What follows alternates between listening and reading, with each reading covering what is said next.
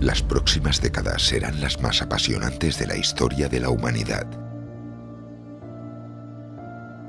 La digitalización lo está cambiando todo.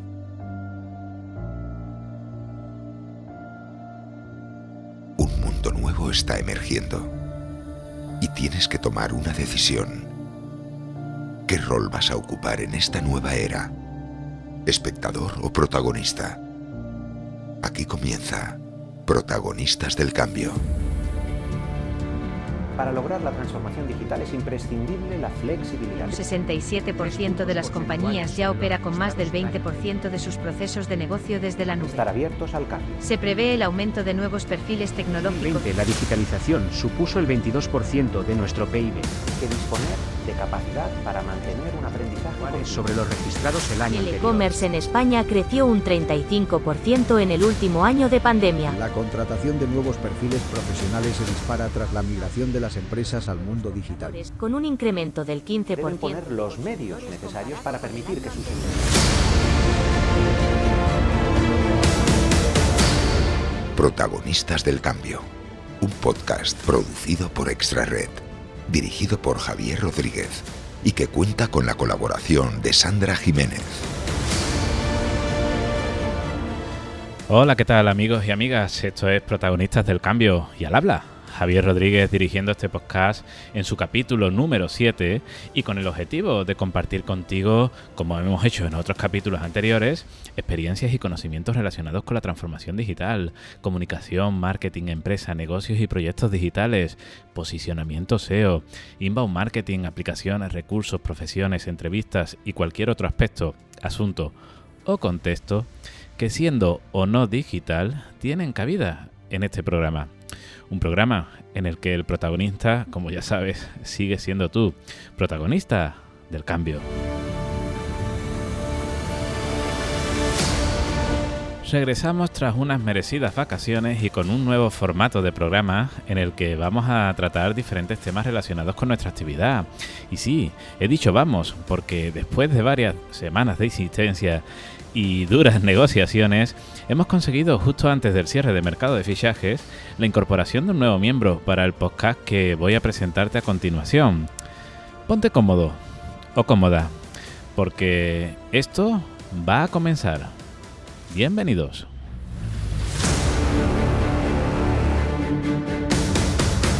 Aquí comienza Protagonistas del Cambio.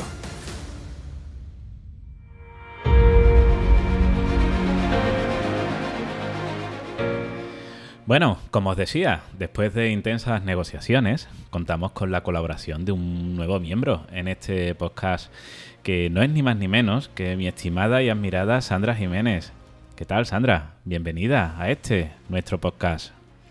Pues muchas gracias Javier por tu bienvenida y por animarme a participar en tu podcast, que sinceramente no ha sido tan Ah. difícil esa negociación. Bueno, bueno, ya, ya contaremos detalles cuando, cuando corresponda. Eh, hablemos de novedades. Otra de las novedades que, con la que regresamos en septiembre es el cambio de formato del podcast, tal como ya estás descubriendo en este capítulo. Ahora vamos a tratar en cada episodio diferentes temas que van a estar organizados en bloques. Temas de actualidad relacionados con la estrategia digital, el inbound marketing, el SEO, social media y otras sorpresas que vas a descubrir en el programa de hoy. ¿Qué podrías adelantarnos, Sandra, de lo que vamos a ver hoy? Pues mira, este capítulo viene cargado pues de un gran contenido que espero que os interese a todos. Eh, vamos a hablar del kit digital. Vamos a hablar de cuáles son esas fechas que sí. tenemos que tener en cuenta para nuestro e-commerce, sobre todo ahora. Y sobre todo ahora, Javier, en el último trimestre del año, que llegan muchas fiestas y sobre todo muchas posibilidades de realizar compras. Vamos a dar por eso consejos para poder preparar, por ejemplo, el Black Friday o cómo preparar tu campaña de Navidad si tienes una empresa, ¿no? Y sinceramente, mm, ya casi que vamos tarde, ya debemos empezar a trabajar en ello. Pero además también, aunque aquí evidentemente serás tú, Javier, quien mejor nos puedas ilustrar, porque el SEO está de actualidad de nuevo. Bueno, ¿qué, qué nos vas a contar sobre esta última actualización de Google? y que ha sido noticia en estas últimas semanas, ¿no? En cuanto a cómo afecta al posicionamiento de muchos sitios web. Sí, la verdad es que tenemos muchas novedades en ese aspecto. Bueno, eh, no está nada mal, ¿no, Sandra? Para ser el primer programa tras la vuelta de vacaciones, ¿no? Pues nada mal. Pero además, Javi, eso no es todo, porque también nos gustaría eh, comenzar dando también las principales recomendaciones, sobre todo poner sobre la mesa cuáles son los principales errores que puede cometer una empresa que quiere tener presencia en Internet y cómo, cómo mejorar esa presencia. Como podéis ver, amigos y amigas, protagonistas del cambio, el capítulo 7 viene completo de contenidos que persiguen ayudarnos a ser más en Internet. Así que, como te decía, ponte cómodo o cómoda, que esto comienza. El mundo que viene todavía no tiene dueños. Tú decides. ¿Vas a sentarte a ver el espectáculo o vas a ser parte de él? Sé protagonista del cambio. Bueno, Sandra, yo creo que después de seis capítulos, para los que no nos conozcan, es hora de que nos presentemos y le expliquemos a los protagonistas que nos están escuchando quiénes somos, qué es Extra Red y qué pretendemos con este programa. Así que, si no te importa, podrías empezar tú. Claro, Javier. Pues para quienes no me conozcan, eh, soy Sandra Jiménez, socia fundadora de la agencia Extra Red Estudié publicidad y relaciones públicas, aunque siempre tuve claro que quería ser asesora en materia de comunicación empresarial y este ha sido mi trabajo desde hace unos cuantos de años. Y, bueno, me he especializado en el desarrollo mm, de estrategias digitales dentro del ámbito del marketing digital. Y creo, Javier, que, que mi mayor recompensa es saber que gracias a la comunicación pues muchas empresas consiguen conectar con sus clientes. Y, esto, su gran consecuencia, es conseguir hacer rentables sus proyectos, que es el gran objetivo de cualquier empresa. Y es algo que afortunadamente presenciamos cada día en la agencia, ¿verdad? Efectivamente. Que nos llena de orgullo y satisfacción, como diría aquel, ¿no? Bueno, eh, yo me presento, soy Javier Rodríguez, SEO Manager con S en Extra Red, autor de curso SEO profesional y director de este proyecto al que denominamos Protagonistas del Cambio. Junto a nuestro equipo, he dirigido y desarrollado un importante número de proyectos digitales que me han servido para adquirir conocimientos y experiencias que, bueno, comparto desde hace años con mis alumnos y que ahora quiero compartir con todos vosotros, protagonistas del cambio, a través de este podcast. A principios de los 2000 eh, conocí a mi compañera Sandra y juntos decidimos dar forma a un proyecto empresarial que denominamos Extra Red y que, bueno, Sandra, me gustaría que, le explicaras tú a nuestra audiencia qué es Extra Red. Pues definiría Extra Red pues como una empresa que ayuda a otras empresas a ser más en Internet. Nació como una agencia de diseño web a principios de los años 2000 y bueno, con el paso de los años se ha ido transformando su actividad, creando pues evidentemente nuevas líneas de servicio, entre eh, las que os voy a destacar rápidamente posicionamiento SEO, social media y bueno, otras disciplinas que, lo que hacen es agruparse en un proyecto de marketing de atracción, lo que conocemos como el inbound marketing. Efectivamente, estamos especializados en el desarrollo de proyectos de estrategia digital. Ayudamos a las empresas que confían en nuestros servicios a identificar claramente sus porqués para definir el cómo deben desarrollar su presencia digital, abarcando acciones como la creación de contenidos para redes sociales, desarrollo de e-commerce, la creación de su sitio web o la elaboración de estrategias SEO. Así es, Javier. Y además en nuestra red mm, compartimos con cada cliente nuestra pasión por la comunicación y el marketing digital, porque mm, vamos destacando en cada proyecto mm, nuestro principal valor y es que no solo tenemos que hacer las cosas bien, sino que tenemos que hacerlas visibles. Por eso nuestra especialización como empresa de posicionamiento en Internet. Y nuestro objetivo, por tanto, es perseguir que seas la primera opción para tu cliente y que puedas generar la confianza necesaria para que seas no solo la primera, sino su mejor opción y por ello consigas convertir. En definitiva, nuestro propósito es conseguir que tu proyecto sea más en Internet. Pero para que eso sea posible, también es importante que las em-, personas que integran esas empresas también tengan la visión y la capacitación necesarias que los medios digitales mm, requieren.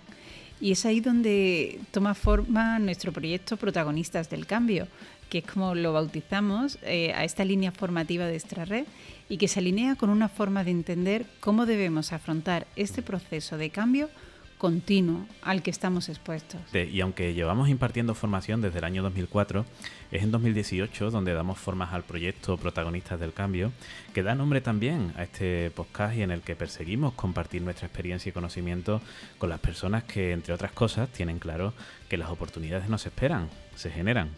Bueno, Javi, seguro que tendremos ocasión de ir conociéndonos en próximos programas. Y hechas estas presentaciones, creo que es el momento de empezar a compartir ese contenido de valor con pues los protagonistas del cambio que nos están escuchando. Pues sí, Sandra, tienes razón, que hay mucho que compartir. Vamos a decirle a Jordi que dé paso al primer módulo de protagonistas del cambio. Adelante, Jordi. Estupendo. Estás escuchando el podcast Protagonistas del Cambio un programa dedicado a los que tienen claro que las oportunidades no se esperan, se generan. Hablemos de la actualidad del sector. Comenzamos con el bloque de actualidad. Y bueno, mm, tenemos claro del kit digital que como muchos ya sabréis, es un programa impulsado desde el Ministerio de Asuntos Económicos y Transformación Digital y que fue presentado ya por el mes de noviembre de 2021 y cuyo objetivo es acompañar a pymes y autónomos en su proceso de transformación digital.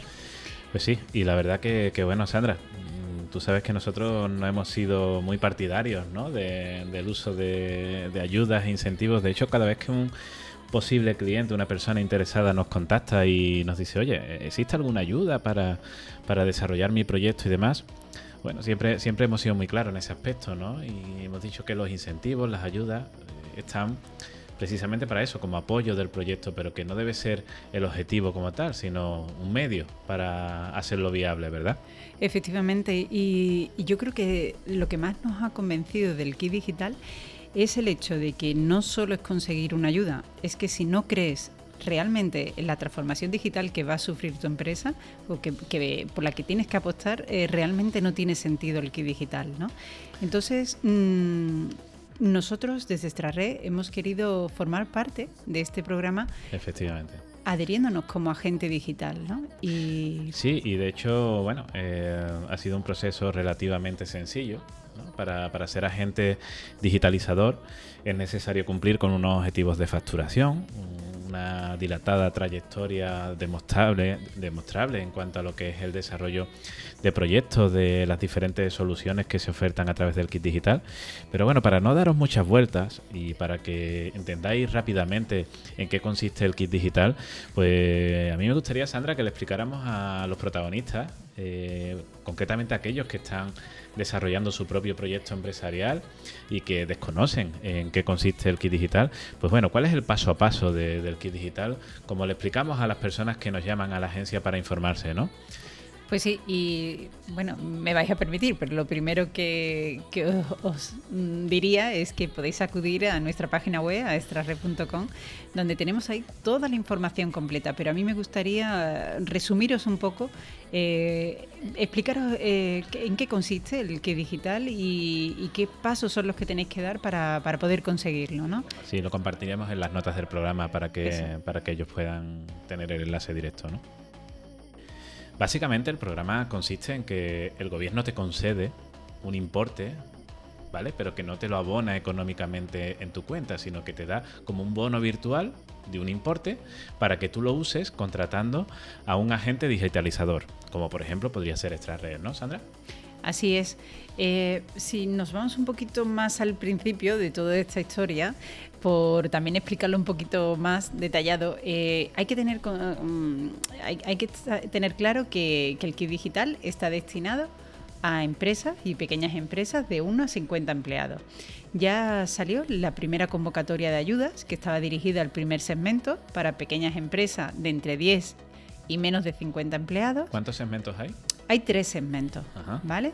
Y esta, además este primer segmento, cuya cuantía de bono digital de ayuda eran de 12.000 euros, eh, tiene como fecha ya hasta el 15 de septiembre. Eso quiere decir que si eres una empresa, se cierra a partir del 15 de septiembre y tú no podrías acceder a esta, a esta ayuda si no la has presentado antes del 15 de septiembre. Y después la del segmento 2, que está mm, dirigida a, empresas que tienen entre 3 y 10 trabajadores, pues su cuantía de bono digital es de 6.000 euros y mm, empieza el 2 de septiembre, o sea que estamos a punto de que, se abra esta convocatoria. probablemente cuando escuches este podcast, pues ya estará disponible ¿no? la solicitud de, ese nuevo segmento en el que van a entrar la mayoría de, pymes, ¿no? Así es. De, tres, de tres a nueve trabajadores, pues ahí entrará la mayoría de, personas, ¿no? Exacto. Y yo creo que una de las primeras dudas que surgen es, bueno, ¿y cómo saber eh, cómo presentar eh, ese número de trabajadores, ¿no? Pues mm, la orden lo, lo, dice claramente. Tienes, o sea, si lo vas a presentar en septiembre, tienes que presentar eh, la plantilla media de, de, trabajadores que tienes pidiéndolo a la seguridad social y el dato que te vale es el de agosto. O sea, tienes que aportar qué plantilla media tuviste en agosto para poder decir o confirmar que tienes entre 3 y 10 trabajadores. Efectivamente, y además si consigues ese ese requisito, ¿no? Pues decirte que es una ayuda en la que se supone, o así lo comentan, ¿no? Que es relativamente fácil de conseguir. Es decir, que, vas a obtener eh, hasta 6.000 euros para desarrollar tu proyecto digital, ¿no? Exacto. Y ese sería el siguiente paso, Javier, el, plantearte, bueno, y, qué es lo que voy a poder hacer con ese bono? Porque como tú bien decías, no me lo van a dar a nivel económico, me van a dar un bono virtual que tengo que emplear. ¿Y en qué lo voy a emplear? Pues esta es la otra novedad del kit digital. Desde el Ministerio y desde red.es, que es el organismo eh, encargado de llevar a cabo este programa, eh, se han hecho un catálogo de soluciones digitales a las que se puede optar como mm, beneficiario del bono digital. Efectivamente, y son soluciones ¿no? en las que eh, son soluciones que, están relacionadas con el diseño de, tu página web, eh, la creación de tu tienda online. Ahora han agregado una nueva solución que se llama presencia avanzada en Internet, en la que estamos hablando del de, mm, desarrollo de un proyecto de SEO. Eh, y en definitiva, bueno, es un impulso, como yo siempre digo, ¿no? Es decir, el, el kit digital es para ti. Bueno, el kit digital es para ti si estás dispuesto a, apostar por tu proyecto eh, y cuentas con que vas a tener que realizar una inversión. ¿Vale? Es decir, no, no te va a salir a coste cero el proyecto. El kit digital es una ayuda. Eh, de hecho, mm, las facturas que, se emiten, pues el IVA lo tiene que abonar la empresa beneficiaria, que en este caso, si lo solicitas tú, pues tendrías que abonarlo tú. Y, bueno, pero sí es cierto que dentro de las numerosas ayudas que, que, hemos conocido desde nuestro nacimiento a principios del año 2000, digamos que esta es la que más ha apostado por, por hacer posible esa ayuda real, ese incentivo real a conseguir que, tengas una presencia digital profesional. Y bueno, te recomendamos que, que, que aproveches esta oportunidad. Así es, Javier, y, creo que en ese sentido es un programa muy, muy adaptado a lo que es la, realidad del mercado, ¿no? Porque si bien antes había una única solución que, hablaba de sitio web y presencia online, claro, se han dado cuenta que muchas empresas ya disponían de página web y lo que realmente necesitaban era esa solución nueva de presencia avanzada en Internet. Bien. Bueno, Sandra, eh, estoy seguro de que hay que todo el tema este de kit digital genera muchas dudas eh, y nosotros estaremos encantados de, atenderlas a través de los comentarios que hagáis sobre este programa. Bueno, ya que estáis ahí, si queréis, eh, si os parece bien y pensáis que nos lo merecemos, pues le dais a me gusta, os suscribís, realizáis un comentario, lo compartís y luego ya nos pasáis notas que sabremos agradecerlo. Resumiendo, Sandra, ¿Qué tengo que hacer para conseguir el kit digital? Pues vamos a resumir. En primer lugar, tienes que registrarte en Acelera Pyme y realizar un test de autodiagnóstico que lo que hacen es evaluar tu madurez digital como empresa. Perfecto. Una vez que has realizado, te has mm, registrado en Acelera Pyme, Pyme, sí. Pyme en Acelera Pyme y, y has realizado el test, pues lo que haces es consultar el catálogo de soluciones digitales, pero a nivel de voy a empezar a ver qué es lo que, qué es lo que puedo necesitar, ¿de acuerdo? Perfecto. una vez que ya está registrado y que aparece tu convocatoria, porque estamos hablando de que el segmento 2 puede solicitarla a partir del día 2 de septiembre, pues si ya está la convocatoria abierta, lo que haces es acudir a red.es y solicitar tu ayuda. Correcto. Una vez que, que, recibes el correo de red.es dándote la enhorabuena por haber conseguido este bono digital, es entonces cuando accedes al catálogo de agentes digitalizadores, que evidentemente nosotros siempre vamos a recomendar que mm, evidentemente debe ser una empresa que te genere confianza, pero también la ubicación y la cercanía es algo que, ayuda ¿no? a la hora de, desarrollar el proyecto. Es importante, ¿no? Esa cercanía, poder sentarse con esa persona, poder hablar, mirarle a la cara y saber transmitirle eh, tus necesidades, ¿no? La verdad que se nota, se nota que te has leído la ley y el boletín completamente, ¿no? Sí, incluso sus recomendaciones. Y, y, entonces, pues, una vez que llegas a, eliges a tu agente digitalizador, pues ya lo que tenéis que firmar un acuerdo de colaboración. Si hay algo que, mm, bueno, ya hemos tenido experiencia, ¿no? Hablando con, con clientes que, que, nos han consultado para poder realizar eh, esta solicitud de ayuda, y hay que tener claro una cosa te conceden un bono, ¿vale? De 6.000 euros en total. Pero cada solución digital tiene una cuantía determinada. Es decir, por ejemplo, sitio web y presencia online tiene una cuantía máxima de 2.000 euros, pero realmente eh, tu agente digitalizador, el presupuesto puede ser que no sea de 2.000 euros. Sí, bueno, ya cada caso tiene sus diferentes cuestiones que eh, tendrá que tratar directamente con, con, el agente digitalizador, ¿no, Sandra? Claro, y por eso te decía, entonces, eh, cliente, persona que recibe el bono y agente digitalizador deben llegar a un acuerdo. Hay otra cosa que, que también le preocupa mucho a las personas que nos llaman y nos consultan, y es saber en qué medida necesitan de otras personas para poder solicitar esa ayuda. Sinceramente, este, este programa se ha pensado para que una persona con su certificado digital pueda realizar directamente la solicitud sin necesitar ayuda. Pero también es verdad que hay agentes, colaboradores como la Cámara de Comercio de Sevilla y de toda España, ¿no? Pero en nuestro caso, que es la que nos afecta, con la que contamos para ayudar a esas personas que necesitan pues ese plus, ¿no? De ayuda, ¿no? O sea que también se cuenta con esa ayuda. Y algo más, Javier, porque las ayudas, que por eso siempre inducen a mucho error, eh, en este caso, por ejemplo, el IVA no es subvencionable. O sea que mínimo tienes que mm. contar que vas a obtener un importe de bono digital de 6.000 euros, mm. pero el IVA también tienes que abonarlo. De hecho, yo creo que sería interesante que en las notas del programa compartiéramos un vídeo que publicó Res.es en el que precisamente comentaban los aspectos legales relacionados con el kit digital. ¿no? Es decir, eh, por eso decía que, el objetivo no es, no es el, el kit, mm, el kit es un medio para conseguir un objetivo, ¿no? que es la digitalización de tu empresa. ¿no? De hecho, una de las cuestiones que comentaban en este vídeo que, al que hago referencia es que, por ejemplo, si te conceden el kit digital, eh, logras ese año de mantenimiento web o de de, posicionamiento SEO y luego al terminar ese primer año no renuevas con ese u otro agente digitalizador el servicio, pues eh, es posible que te reclamen la devolución del kit digital. Es decir, que no, que, no es algo que de, la que de lo que te vayas a beneficiar durante un año y después ya te olvides, ¿no? sino que el objetivo que persigue el Ministerio es que des continuidad a, tu proyecto y, bueno, eh, ¿el kit digital es para ti? Sí, si, si realmente vas, vas en serio. Yo te haría una pregunta, Javier. Eh, ¿Conoces alguna empresa que sin creer realmente en la transformación digital haya podido triunfar en Internet? Eh, decididamente no, no, no lo pues hemos conseguido. Y bueno, el, el, caso es ese, ¿no? Es decir, eh, tú lo dices muchas veces, ¿no, Sandra, en tus clases? en la comunicación hay que creer, en la digitalización también. Es decir, este paso hay que darlo si se está seguro de ello.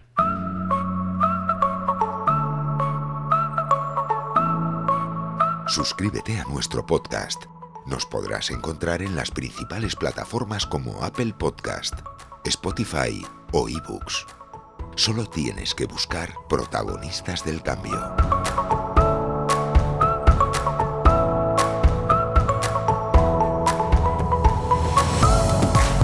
Te ayudamos a desarrollar tu estrategia digital Llegan las fechas de ventas más relevantes del año en lo que se refiere al importante volumen de operaciones que se realizan y la incidencia del Black Friday pues, ha crecido de forma exponencial en nuestro país, ¿no? Fíjate que según el portal Overlo, más de 13 millones de españoles adultos tenían la intención de comprar en España en el Black Friday del año 2021, año que fue declarado como el año del comercio electrónico en España. Sandra, ¿Qué consejos podríamos ofrecerles a, los protagonistas del cambio y a los propietarios de los comercios de cara a la preparación de esta campaña de Navidad 2022? Pues sin duda algunos consejos podemos darles, Javier. Sí. Pero me gustaría que, sabes que a nosotros nos gusta ir mucho a la raíz del asunto, ¿no? Sobre todo investigar los porqués, ¿no? Exacto. Y, y me gustaría que para, para que entendiéramos por qué triunfa tanto el Black Friday, entre los consumidores y también entre las empresas, eh, habláramos un poquito del e-commerce. Me gustaría compartir con, contigo y con los demás eh, algunos datos del e-commerce. Yo creo que estarás de acuerdo conmigo, Javier, que, en Internet, si algo ha, si algo ha revolucionado Internet, es nuestra forma de consumo. Totalmente. Entonces, eh, el e-commerce mm, podríamos decir que es ha, significado una gran revolución ¿no? para todos nosotros. Mira, quiero darte tres datos sobre el e-commerce. Ha habido 98,36 millones de transacción de comercio electrónico dentro de España. 28 millones, ¿no? 98. 98 millones, bien. el 62,6% de las personas en España compró en Internet. O sea, eso es que de cada 10, 6 ya compran en Internet. Sí, pero es que además el gasto medio es de 2.336 euros. Al año. Exacto. Bueno, son cifras que, eran inimaginables hace eh, cinco años tal vez, ¿no? Y sobre todo la posibilidad de medirlo, el que Internet nos permita medirlo. Eh, no sé si tú en qué edad piensas que, que se encuentra el comprador habitual en Internet, pero es que los datos arrojan que la edad está desde los 16 años hasta los 72.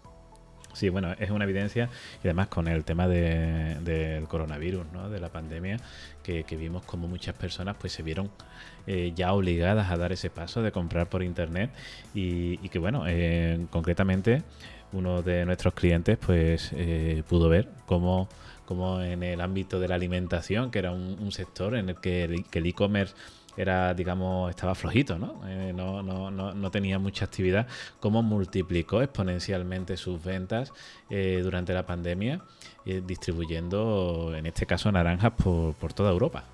Es también curioso, Javier, cómo la administración pública lidera las transacciones económicas a, nivel de Internet. Seguro que Hacienda tiene mucho que ver ahí. Efectivamente. Me temo que la administración pública, los impuestos y la seguridad social lideran y, y llegaron a facturar aproximadamente 1.770 millones de euros. Eh, entonces, a ver qué hacen con ellos. En el 2021. Espero que lo inviertan bien. Eh, también los hipermercados, los supermercados y las tiendas de alimentación están eh, a nivel de, por debajo de la administración en ese top de, principales beneficiarios del e-commerce, ¿no?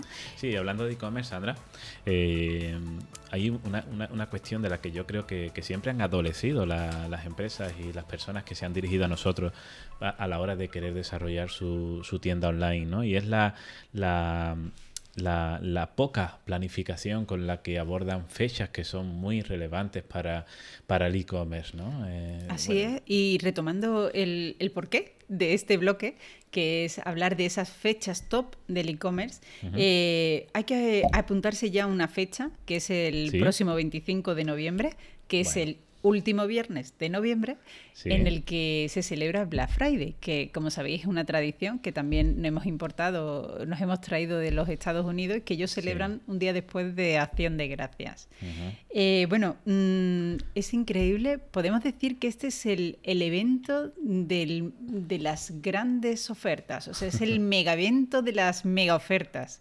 Y todos nos hemos subido. De hecho, entre un 25 y un 50% de los consumidores eh, retrasan sus compras eh, mm, para el Black Friday, es decir, planifican sus compras de Navidad eh, desde la misma fecha del Black Friday. Entonces, claro, ¿qué hacen las empresas? Pues las empresas, antes de que comience el Black Friday, ya están lanzando sus ofertas para el Black Friday. Sí, ahora tenemos la semana del Black Friday, ¿no? El mes del Black Friday y tenemos pues Black Friday desde... Yo creo que ya estamos uniendo un Black Friday de, un año con, el del otro, ¿no? Prácticamente, ¿no? Eh, mm, sin agobiarnos, esta es la realidad y claro, mm, que a un negocio le preocupe tener fechas donde van a poder ser el foco de atención de sus potenciales clientes, no debería ser preocupante si hacemos lo que tú recomendabas, que es planificar nuestras acciones comerciales. Y creo que esto siempre se consigue pensando o poniéndote en el lugar del usuario. Si sabemos que el usuario no espera hasta Navidad para comprar sus, bueno, la mayoría, ¿no? Para comprar sus regalos, sino que aprovecha las ofertas del Black Friday, pues yo debo preparar mi infraestructura digital para poder ofertar también mis productos o servicios a través del Black Friday. Sí, la verdad que llama mucho la atención, ¿no? Como en los últimos años. Eh, y, también tengo yo una fecha por ahí, ¿no? Que, que, creo que es importante también, que es el 31 de octubre, Halloween que, siempre ha sido el Día de los Difuntos aquí en España, pero que, me acuerdo mucho de un tuit de, un padre que decía, eh, hay que disfrazarse, se regalan chuches, se juega en la calle. Eh, cómo no iban a gustarle a los niños, ¿no? la noche de Halloween, ¿no? Cuando todos nos hemos criado en el día de los difuntos, sabiendo que al día siguiente íbamos al cementerio a entregar flores y demás, ¿no? ¿Cómo ha cambiado la cosa? Sí, porque además incluso podemos pensar en un principio que Halloween a lo mejor es una fecha más concreta y que puede afectar más a determinados sectores. Eh, realmente al final siempre hay un motivo para celebrar Halloween, ¿no? Entonces en, mm. nuestro bar también podemos celebrar la fiesta de Halloween. Eh, en diferentes parques de atracciones también celebran la fiesta de Halloween. No es solo los disfraces o, los dulces, ¿no? Que se puedan vender por Halloween, ¿no? Eh, pues sí, y y, Halloween pues sería otra de esas fechas, ¿no? Que debemos marcar en nuestro calendario. Entonces, bueno, ya viene Halloween, viene el Black Friday. Pero, exacto, y, pero es que mm, estamos hablando de un viernes 25 y el lunes siguiente, 28, ya tenemos el Cyber Monday. El Cyber Monday. Muy bien, Cyber Monday. Bueno, al final son como, como, venga, vamos a ver cómo podemos gastar más, cómo podemos eh, vender más, ¿no? y bueno, lo tenemos que tener en cuenta. Lo que pasa es que el Cyber Monday, Sandra, por lo que tengo entendido, es algo más orientado a la tecnología, ¿no? Eh, eso al principio sí. Y, realmente, aunque podríamos mm, centrar lo que son más ofertas tecnológicas, yo creo que al final lo que decía antes, siempre es una excusa una excusa porque eh, grandes hipermercados pues también van a utilizar esta oferta para, poder hablar de, de electrodomésticos, de es aprovechar las ofertas. Yo hace poco escuchaba que, se han devaluado un poco el concepto de las rebajas, ¿no? Y decían los comerciantes que, que, claro, que cómo no se van a devaluar si, si a través de Internet hay ofertas casi todos los, eh, los días y sobre todo estos grandes días, ¿no? Cómo competir con estas fechas, ¿no? Muy bien, bueno, ¿tenemos más fechas por ahí? Pues sí, porque eh, es curioso, ¿no? Pero hay también el Green Day. Green Day. Sí. Green Day. Ay, perdón, Green Monday. Ah, eso, Green Day me suena a mí a grupo de a grupo de música, ¿no? Me he dejado el Mon por ahí. El Green Monday. Que se celebra el 12 de diciembre y, que, bueno, eh, son 10 días antes de Navidad. La verdad es que no es que suene mucho esta fecha, pero bueno, también es otra fecha que se puede aprovechar. Y sí, creo que es más popular en Estados Unidos, ¿no? Eh, mm, exacto, es una, fecha que todavía no ha llegado por aquí. O sea que, que, de momento no es, muy conocida, allí sí, y también es una fecha más para, poder ofrecer grandes descuentos en sus productos, ¿no? Perfecto, más fechas, venga, más días. Pues otro día, por ejemplo, es el 18 de diciembre, ¿vale? Que es el día de descuento en los gastos de envío. Que eso la verdad es que, mm, porque yo te lo iba a comentar antes, Javier, mm, si nos gusta tanto Internet es porque creemos que todo, mm, no que todo va a salirnos más barato, sino que la, grandiosidad de Internet es el poder comparar. ¿no? Eh, yo te pongo un ejemplo, vas a una ferretería, pides el precio de una herramienta y te lo dan. Y tú tienes que confiar en la persona, en el vendedor que te está vendiendo esa herramienta. Pero claro, ahora coges el nombre de esa herramienta la metes en Google y te salen 20 tiendas con 20 precios diferentes. Entonces, de ahí claro, el término prosumidor, ¿no? Efectivamente. Entonces, claro, eh, se ha creado una mentalidad, un- un- una visión de, poder obtener los productos a un mejor precio y no mermar su calidad, que por eso nos encantan tanto estas fechas, ¿no? Y evidentemente, si te dicen gratis, envíos gratis, pues todavía Sí. más nos gusta más esta fecha, o sea que el 18 de diciembre hay que, hay que apuntarla. Pero tener en cuenta una cosa, nosotros con este podcast no nos estamos dirigiendo al consumidor, lo que nos estamos dirigiendo es a toda aquella persona emprendedora que quiera aprovechar para poder eh, ge- eh, generar eh, oportunidades para o su a los negocio. profesionales que trabajan para ese, para ese tipo de personas, ¿no? Efectivamente. Entonces tenemos el día 18 de Free Shipping Day. Day. Exacto. Vale. Eh, y, y claro, ten en cuenta que esta fecha eh, eh, es especial porque también te estás asegurando que los regalos van a llegar, que los productos van a llegar antes de Navidad. Efectivamente, sí, suele ser el límite, ¿no? El límite en el que marcan ya las grandes operadoras logísticas para que para garantizar que, que Papá Noel y los tres Reyes Magos pues consigan el objetivo de entregar su- sus regalos a tiempo, ¿no? Efectivamente. De ahí pasamos a Bueno, ya llegan nuestras tradicionales fechas, ¿no? De fiestas navideñas, como son la Ujú. Nochebuena, 24 al 25 de diciembre, y los tradicionales Reyes Magos, ¿vale? Que, que evidentemente eh, son fechas que mm, no podemos esperar hasta el último momento. Eh, recuerdo, Javier, y bueno, sabes que hemos compartido muchas experiencias de clientes que les surge en un momento dado una idea y dice, Sí. ah, por ejemplo, estamos el 14 de febrero, ¿vale? Que esto sería a partir, ¿no? De ya de los Reyes. eh, y dicen, ¿por qué no hacemos, oye, vamos a regalar una cesta por el 14 de febrero y se Sí. les ocurre el 13? claro. ¿Qué hacemos? Sí, de ahí la importancia, de- y, y por eso lo comentamos ¿no? en este podcast que, que estamos grabando a finales de agosto, eh, pero que nosotros ya estamos trabajando en la planificación de- de- de- del calendario de publicaciones y de acciones de marketing digital para nuestros clientes de cara a, a- a estas fechas. ¿no?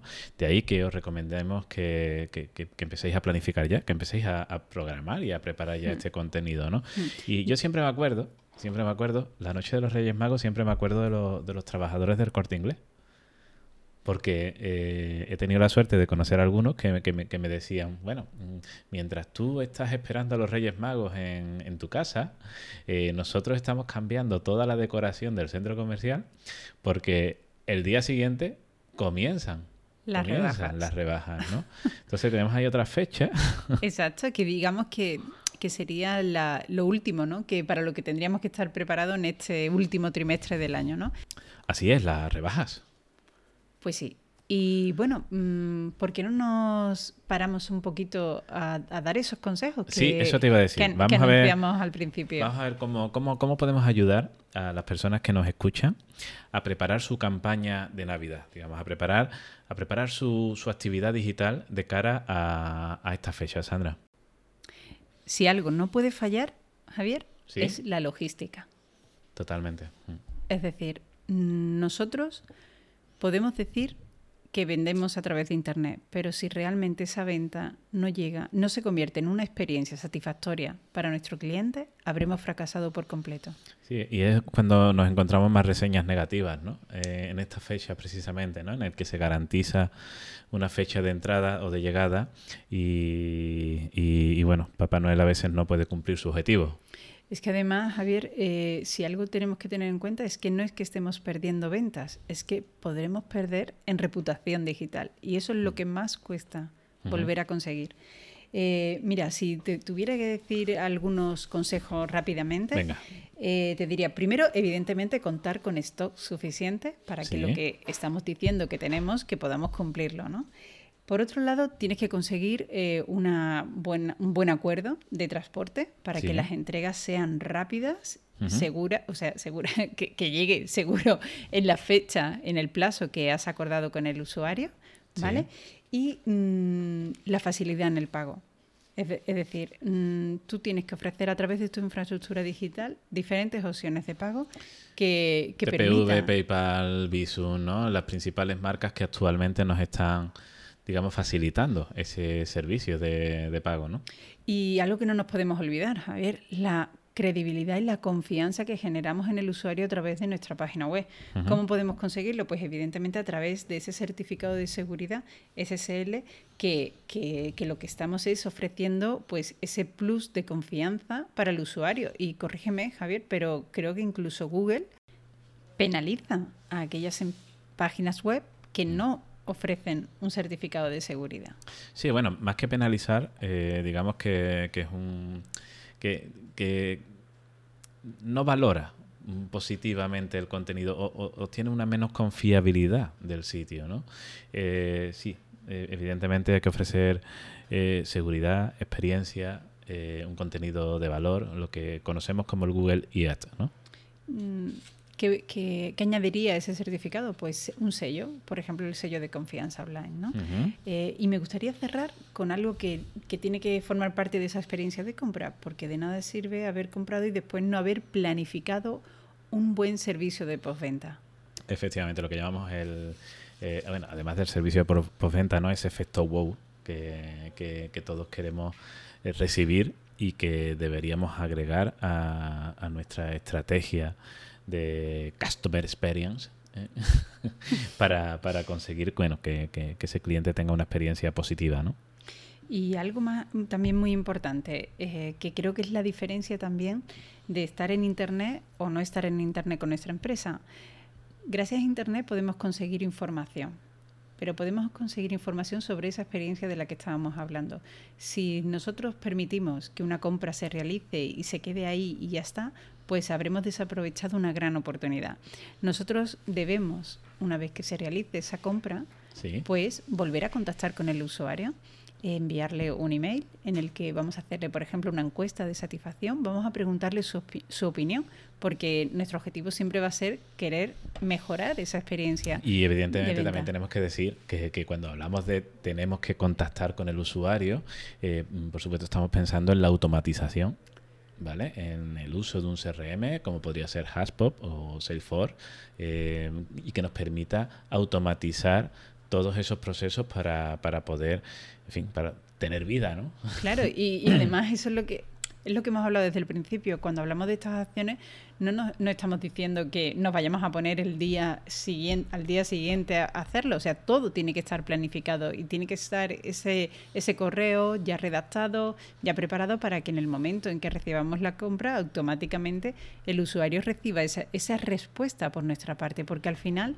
nosotros siempre lo hemos dicho, que de esa conversación que seamos capaces de generar entre usuario y empresa, vamos a conseguir realmente una relación de fidelidad y, conseguir que pues que nuestro cliente vuelva. Efectivamente. Bueno, y resumiendo para cerrar este bloque, Sandra, eh, podríamos decir que, bueno, que, te dotes de inventario, ¿no? de, estocaje para, para cumplir con, con, el volumen de, ventas que puedas tener en, en, estas fechas, que planifiques tu calendario de contenido, que lo programes, que lo prepares, que hagas los diseños. Bueno, si quieres posicionar en buscadores algún producto en concreto, pues ya vas tarde, es decir, ya, ya debería estar publicado en tu página web, ya debería estar eh, indexado y optimizado para, para que mm, vaya con, aumentando o mejorando sus posiciones en, en, Google. Y bueno, también preparar tu campaña de ADS, ¿no? es decir, tu campaña para, para conseguir eh, bueno, e-, ese posicionamiento inmediato, esa visibilidad inmediata que te va a permitir cerrar un mayor volumen de, ventas, ¿no? todo, perdona. Sí, no, iba a decir que, que, todo esto debe estar contemplado en el proyecto de estrategia digital. Es decir, este tipo de acciones deben estar eh, contempladas en un documento que, que, ayude a la empresa y a las personas que trabajan en ella a poder afrontar este tipo y este, de, fechas, ¿no? La estacionalidad de, de, nuestra, de nuestra actividad digital, ¿no? Además, Javier, eh, como complemento a esa estrategia SEO, hay determinados momentos en los que mm, para los que tendremos que tener también planificadas campañas de publicidad concreta y debemos optar por además de Google, por otros medios, por ejemplo, como las redes sociales, que gracias a una campaña de publicidad nos van a dar ese, eh, nos van a permitir acelerar los plazos para poder dar a conocer ese producto o servicio que necesitamos que se venda en esa época concreta. Efectivamente, al final, como decimos, sin estrategia no hay rumbo, ¿no? Es decir, hay que tener una estrategia digital bien eh, elaborada de cara a estas fechas, ¿no? En la que definamos todas las acciones que vamos a llevar a cabo.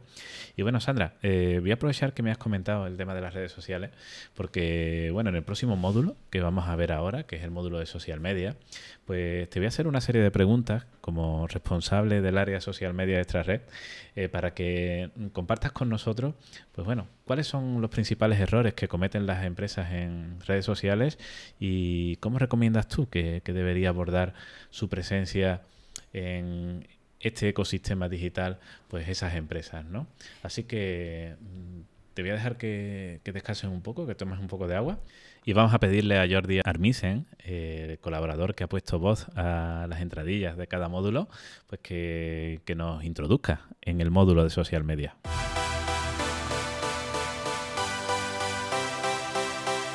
Hablemos de social media y comunicación digital con Sandra Jiménez, responsable de comunicación estratégica en Extrared.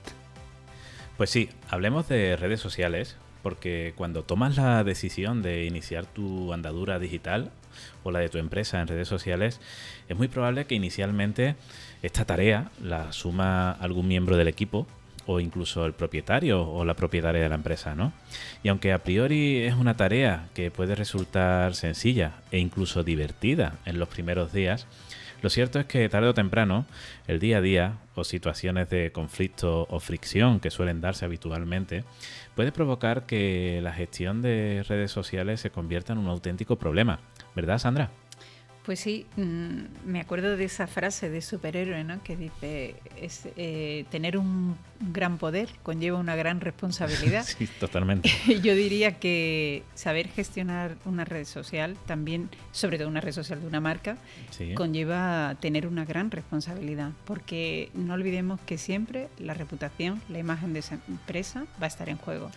Efectivamente, eh, tener esa responsabilidad de tener también un plan, ¿no? Un plan para, para saber qué, qué, qué, es lo que se va a hacer, cuándo y cómo, ¿no? Sí, yo diría, Javier, que ya cada vez más las empresas son conscientes de que las redes sociales se han, se han convertido en un canal de comunicación directa con, con sus clientes o potenciales clientes. Entonces, claro, hay veces que se olvida que al tener esa comunicación tan directa, la, difusión de su mensaje es todavía mucho más amplio y, se puede viralizar ¿no? en poco tiempo. Me gustaría ponerte un ejemplo que, sucedió al propio, le pasó al propio Elon Musk, eh, fundador de Tesla. Sí. Bueno, pues. Y este eterno, eterno comprador de Twitter. es verdad.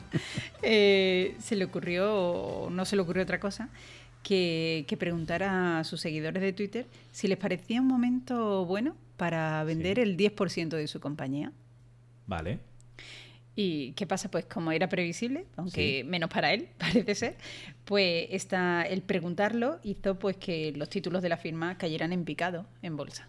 ¿Por qué? Porque ¿qué pensaron los inversores de Moose? Pues que él mismo había perdido la confianza en su propia compañía. Y con esto, ¿a dónde quiero llegar? Pues con este ejemplo me viene perfecto para entender una cosa.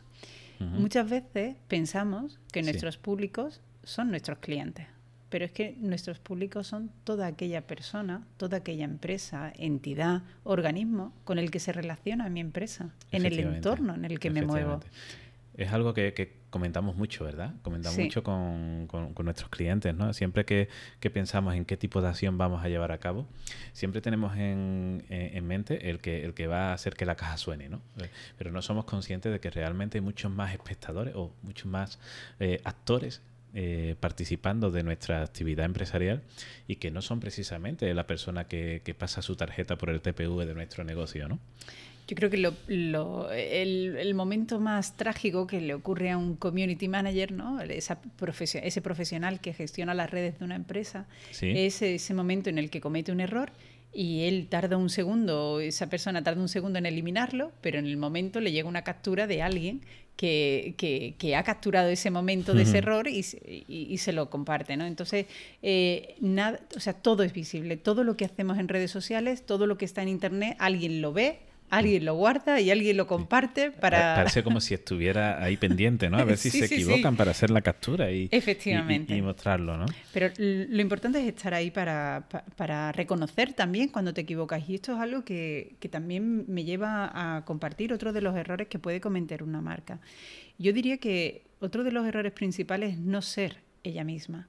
Es decir, tú tienes que ser la misma empresa fuera que dentro de Internet. Uf complicado, ¿eh? Bueno, pero esa es la clave. O sea, que a nosotros, por la verdad es que mm, por suerte, no lo hemos tenido muy difícil porque hemos podido acompañar a empresas que para nosotros podían hacer o realizar una política de comunicación transparente. Porque... Sí, me acuerdo mucho de, Sandra, no sé si te acordarás tú, cuando dábamos las charlas con la Cámara de Comercio, las antenas camerales, ¿no? Sí. Me acuerdo yo cuando, en año 2007, puede ser, 2008. Puede ser, hace mucho. Pues, me acuerdo cuando, cuando dábamos esa charla, que en, en las presentaciones de, en las diapositivas de nuestra presentación había una que, decíamos, eh, ¿qué significa ser 2.0? ¿Qué significa ser una empresa 2.0? Y poníamos un vaso de agua, ¿no? Es decir, ese compromiso ser 2.0 es un compromiso con todos los usuarios de la empresa, ¿no? A ser transparente, a hacer lo que se dice, ¿no? Te pongo un ejemplo, Javi. Eh, muchas veces cuando mm, surge una crítica en redes sociales, las empresas pues entran en medio pánico y, en momento pánico y, dicen, bueno, ¿y ahora qué hago? Y, simplemente le tenemos que decir, imagínate que ese cliente ha entrado por las puertas de tu negocio y ha tenido una mala experiencia. ¿Tú qué harías? Pues mm, primero le preguntaría, ¿no? Sí. Y comprobaría si lo que dice es verdad. Y si así ha sido y los que nos hemos equivocado somos nosotros, le vamos a ofrecer una solución y una alternativa para que esa persona piense eh, que realmente queríamos ofrecerle un buen servicio, pero que como personas, que son las que forman parte de una empresa, todos nos podemos equivocar, ¿no? Claro, es que tenemos ahí la oportunidad de mejora que nos ofrece el hecho de ser 2.0, ¿no? En, en ese sentido, ¿no? Efectivamente, el no saber escuchar y la escucha, pero hablamos de escucha activa, es clave en una comunicación social. Eh, hay algo que no podemos perder de vista y es que el usuario ha decidido participar en redes sociales. Es el que decide seguirte a ti como marca y él es el que quiere ser protagonista de esa comunicación. Entonces no puedes obviar la parte de escucha. Mm. al usuario. Eso es algo que te veo a ti comentar mucho, ¿no? Tanto en las clases como en, las presentaciones que hacemos, ¿no? Eso de la escucha activa, ¿no? Que, Sandra, eh, brevemente, ¿la escucha activa qué es? La escucha activa es ponerte siempre en el lugar de la otra persona. Es que cuando esa persona hable, no estás pensando en lo que tú quieres responderle, sino realmente ponerte en su lugar y atender lo que ella quiere transmitirte. Que es curioso porque hay gente que te está como escuchando, pero en realidad no te está escuchando, ¿no? Está esperando para soltarte lo que... Porque está oyéndote, no te está escuchando. pero y además, mira, esto lo enlazo porque estábamos hablando de dar algunos consejos, ¿no? Entonces, mm, enlazo esta parte de saber escuchar con algo muy importante. Tú lo decías, mm, mm, mi primer objetivo es estar en Internet y lo primero que sé es que tengo que estar en redes sociales pero no me pregunto el por qué quiero estar en redes sociales. Quiere decir que has empezado sin definir un plan, un plan que, que, sea el que guíe a tu marca en redes sociales. Para poder trazar este plan, ¿qué tengo que pensar? Primero, tengo que tener claramente definido quién soy, qué es lo que ofrezco, ¿vale? ¿Cuáles son las ventajas de mi producto o servicio para mis clientes? Y sobre todo, ¿quiénes son mis públicos? ¿A quién me voy a dirigir? Una vez que tengo claro quiénes son mis públicos, la pregunta sería, entonces, ¿qué red social tengo que elegir? Pues donde estén mis públicos. Una vez que tengo elegida la red social, tengo que conocer cada red social, cómo funciona cada red social, qué tipo de mensaje debo publicar, cómo adaptar ese mensaje a esa red social. Y volviendo al plan, yo he tenido que definir cómo quiero hablar en redes sociales. ¿Qué tipo de lenguaje voy a utilizar? ¿Un lenguaje profesional pero cercano? ¿Un lenguaje humorístico por el tipo de actividad que tenga? Tiene que encajar perfectamente, no olvidemos, con quiénes somos. Tenemos que ser transparentes. Bueno, Sandra, ¿y algún consejo más? os diría que no saturéis al, al, usuario. Antes os comentaba que es el usuario el que ha decidido seguirnos libremente. No podemos convertir nuestro muro, o que, que, es su muro en realidad, el que él va a estar viendo, en un tablón de anuncios. Vamos a compartir siempre sí. contenido de valor. Tenemos que darle motivos para que el usuario quiera seguirnos que piense, oye, ¿qué habrá compartido hoy esta empresa? ¿Qué ¿Con qué frase me va a sorprender? ¿Qué, qué, qué información tan interesante voy a poder hoy eh, consultar? Y otra cosa muy importante, y retomo porque ya os digo que es muy importante eh, el tema de la escucha en la comunicación en redes sociales. No nos limitemos a informar en redes sociales. Uh -huh. No seamos testigos de lo que ocurre en las redes sociales. Como empresa nos convertimos en agentes que participamos también de esa red social. Por eso debemos participar de las conversaciones que se generan. Debemos interactuar con otras empresas, dar a me gusta, eh, responder, participar de debates, ser protagonistas de esa comunicación. Perfecto. Muy bien, Sandra, pues muchísimas gracias. Esto es un módulo que vamos a tener en, en, cada capítulo. Y bueno, aprovecho para invitaros a que nos dejéis en los comentarios de, del programa pues cualquier duda, cualquier experiencia que queráis compartir con nosotros y que eh, atenderemos, por supuesto, con gusto, respondiendo y ayudando en aquello en lo que necesitéis. Vamos al SEO. Hablemos de SEO con Javier Rodríguez.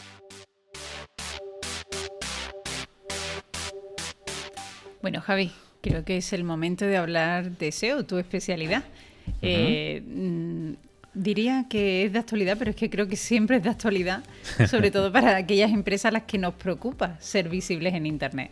Cuéntanos. Pues sí, Sandra, eh, la verdad que, que, en estos momentos es posible que la web de alguna de las personas que nos están escuchando pues pueda estar aumentando o disminuyendo considerablemente su visibilidad en buscadores, ¿no? Ya que Google anunció el pasado 18 de agosto que en una semana, es decir, a finales de agosto, el momento en el que estamos grabando este podcast, pues desplegaría una actualización global de su algoritmo, lo que conocemos como el lo que conocemos como Core Update de Google, que en esta ocasión han denominado actualización de contenido útil. La verdad que este año no, está siendo tan movido en cuanto a actualizaciones algorítmicas como en años anteriores, ¿no? O al menos que, sepamos, eh, Google ha centrado su actividad en mejorar la indexación y clasificación de fragmentos destacados en las SERPs, eh, concretamente en lo que se refiere a la ficha de productos en cuanto a las ofertas y las reseñas. Eh, también hemos sabido que Google está centrando sus esfuerzos en mejorar su capacidad de indexación. Internet crece exponencialmente su contenido y cada vez más difícil para Google disponer de los recursos necesarios para interpretar adecuadamente todo el contenido que, que, genera, ¿no? Más si cabe con las nuevas herramientas de creación de contenidos a través de inteligencia artificial, las cuales están en el punto de mira de la última actualización que, que data del mes de mayo, ¿no? Es decir, en el mes de mayo es cuando Google anuncia que está trabajando o que va a empezar a desplegar eh, en Estados Unidos esta nueva actualización que está prolongando y eh, actualizando en el mes de agosto. ¿no? Eh, el pasado 25 de mayo, como, como, te comentaba, pues Google anunció el lanzamiento de esta actualización orientada a, a mejorar el algoritmo que los profesionales del SEO identificamos como Google Panda, ¿no? que es relacionado con, con el contenido. ¿Y qué objetivo persigue Google? Pues eh, con, este, con esta nueva actualización, pues identificar esos sitios web que generan contenido pensado para buscadores, para máquinas y no para personas. Eh, según ha publicado, eh, se está desplegando desde finales del mes de agosto y va orientado a mejorar los resultados de, del Core Update que lanzó en mayo. Mm, explícanos un poco más, Javi. Entonces, ¿debemos eh, preocuparnos? Bueno, al final eh, siempre, siempre se desata una especie de histeria colectiva cada vez que, Google lanza o comunica que ha actualizado eh, su, algoritmo ¿no? Central. Pero la verdad que, al final yo siempre digo lo mismo, ¿no? ¿Hay que preocuparse? Pues no, pero sí. Me explico. si has creado una web o si has creado en tu web contenido que está 100% orientado a sobreoptimizar la página para que los buscadores te posicionen por un término en concreto sin aportar valor o contenido original, pues es posible que tu web se vea afectada por esta actualización, ¿no? Si cada vez que generas contenidos en tu web o en tu blog te centras en las personas y aportas valor, no debes preocuparte. Al final, eh, yo siempre digo que cuando se genera contenido en Internet, eh, si quieres que este contenido se posicione en buscadores, y hablar de buscadores es hablar de Google, pues mm, tenemos que pensar en cómo le vamos a aportar valor a la persona que está leyendo ese contenido. ¿no? Si ponemos en el centro el ser visibles en Google, eh, nos estaremos equivocando porque empezaremos a redactar el contenido única y exclusivamente pensando en el robot y no en las personas. ¿no? Y Google lo que persigue cada año a medida que va perfeccionando sus algoritmos es el mm, navegar por internet, leer el contenido como si fuera una persona, ¿no? Entonces, bueno, hay que tener en cuenta que se estima que el 60% de todo el contenido que hay en internet es contenido duplicado. Esto es un problema para Google porque su objetivo es ofrecer alternativas mm, con contenido de valor al usuario. Por lo tanto, sus algoritmos se centran en identificar patrones de comportamiento que los sitios web de los webmasters que generan contenido de forma artificial o automatizada, pues los logra identificar para, para, poder eliminar esos resultados del buscador, ¿no? Las páginas que, se verán más perjudicadas a priori, pues serán páginas de afiliados que duplican contenido, las denominadas web automáticas, que generan un sitio web de forma automatizada con un nivel de naturalidad muy conseguido, pero que en definitiva no aporta valor al usuario y únicamente aporta valor pues, al, al, propietario de ese sitio web eh, en forma de comisiones gracias a las ventas que consigue por posicionar su, sitio web en los primeros puestos del buscador. ¿no? Entonces, Javi, mm, ¿qué consejos puedes darnos a los protagonistas del cambio respecto a esta nueva actualización de Google? Pues la verdad que mm, nos reiteramos. Yo tengo la sensación de que eh, tengo un déjà vu continuo porque siempre repito lo mismo, ¿no? Es decir, sigue creando contenido de valor, céntrate en las personas y no en las máquinas. Y deja que Google haga el resto.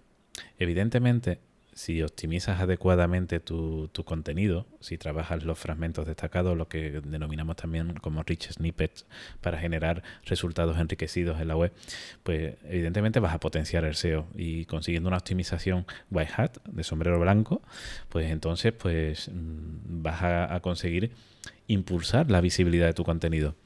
Pero no pienses en máquinas, no pienses en el buscador, no sobreoptimices tu sitio web, porque al final es lo que decimos siempre, ¿no? Es decir, el Black Hat eh, está demostrado que funciona, pero suelen ser soluciones a corto plazo, ¿no? Es decir, no, no, no, sabemos que tarde o temprano Google va a identificar ese tipo de, de, técnicas que, que, trabajan la artificialidad del contenido y, y, sabemos que tarde o temprano nos vamos a ver perjudicados. Así que, que nada, piensa en SEO, piensa en el sombrero blanco y no tendrás que preocuparte por las actualizaciones de Google.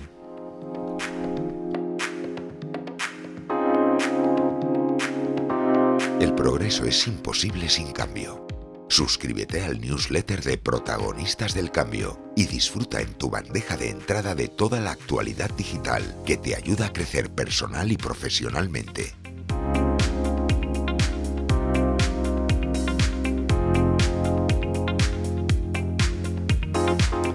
Bueno, pues esto se va acabando, Sandra. Pues sí, qué pena. Sí, bueno, ¿te ha gustado la, experiencia? Pues la verdad es que sí, me ha gustado mucho y espero que le haya gustado a todas aquellas personas que nos han escuchado.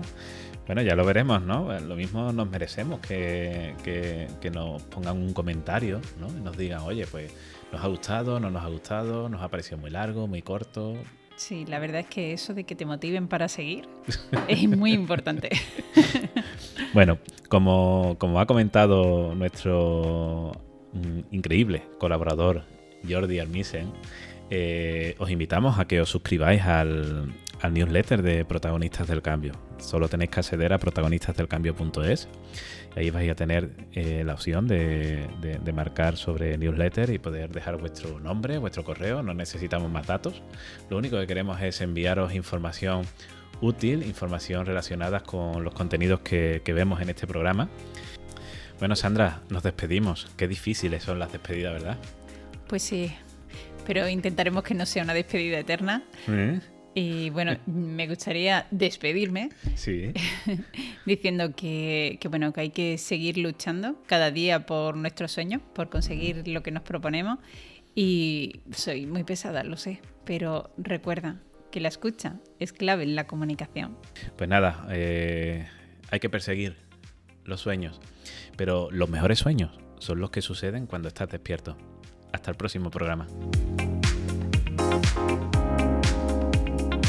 Aquí termina Protagonistas del Cambio.